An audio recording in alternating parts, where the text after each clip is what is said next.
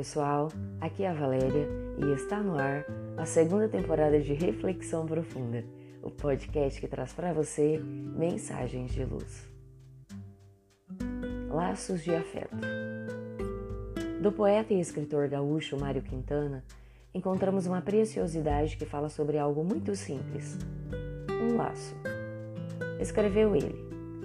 Eu nunca tinha reparado como é curioso um laço, uma fita dando voltas.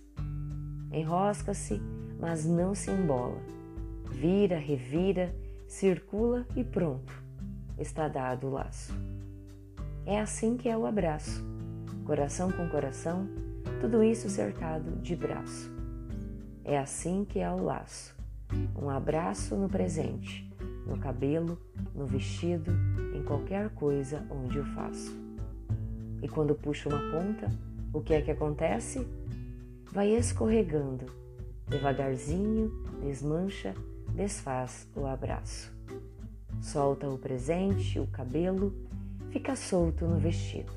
E na fita, que curioso, não faltou nenhum pedaço. Ah, então é assim: o amor, a amizade, tudo que é sentimento, como um pedaço de fita.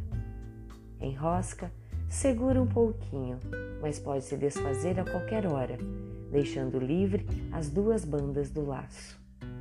Por isso é que se diz laço afetivo, laço de amizade. E quando alguém briga, então se diz romperam-se os laços. E saem as duas partes, igual meus pedaços de fita, sem perder nenhum pedaço. Então, o amor e a amizade são isso não prendem, não escravizam, não apertam, não sufocam, porque quando vira nó, já deixou de ser um laço. Tem toda a razão o poeta em sua analogia. Amor e amizade são sentimentos altruístas. Quem ama somente deseja o bem do ser amado. Por isso, não interfere em suas escolhas, em seus desejos. Sugere, opina, mas deixa livre o outro para a tomada das próprias decisões. Quem ama auxilia o amado a atingir seus objetivos. Nunca cobra o ofertado, nem exige nada em troca. Quem ama não aprisiona o amado, não o algema ao seu lado. Ama e deixa o amado livre para estender suas asas. Assim, crescem os dois, pois há espaços para ambos conquistarem. Na amizade, não se faz diferente o panorama. O verdadeiro amigo não deseja que o outro pense como ele próprio, pois reconhece que os pensamentos são criações originais de cada um. Entende que o amigo é uma bênção que lhe cabe cultivar e o auxilia a realizar a sua felicidade sem cogitar da sua própria.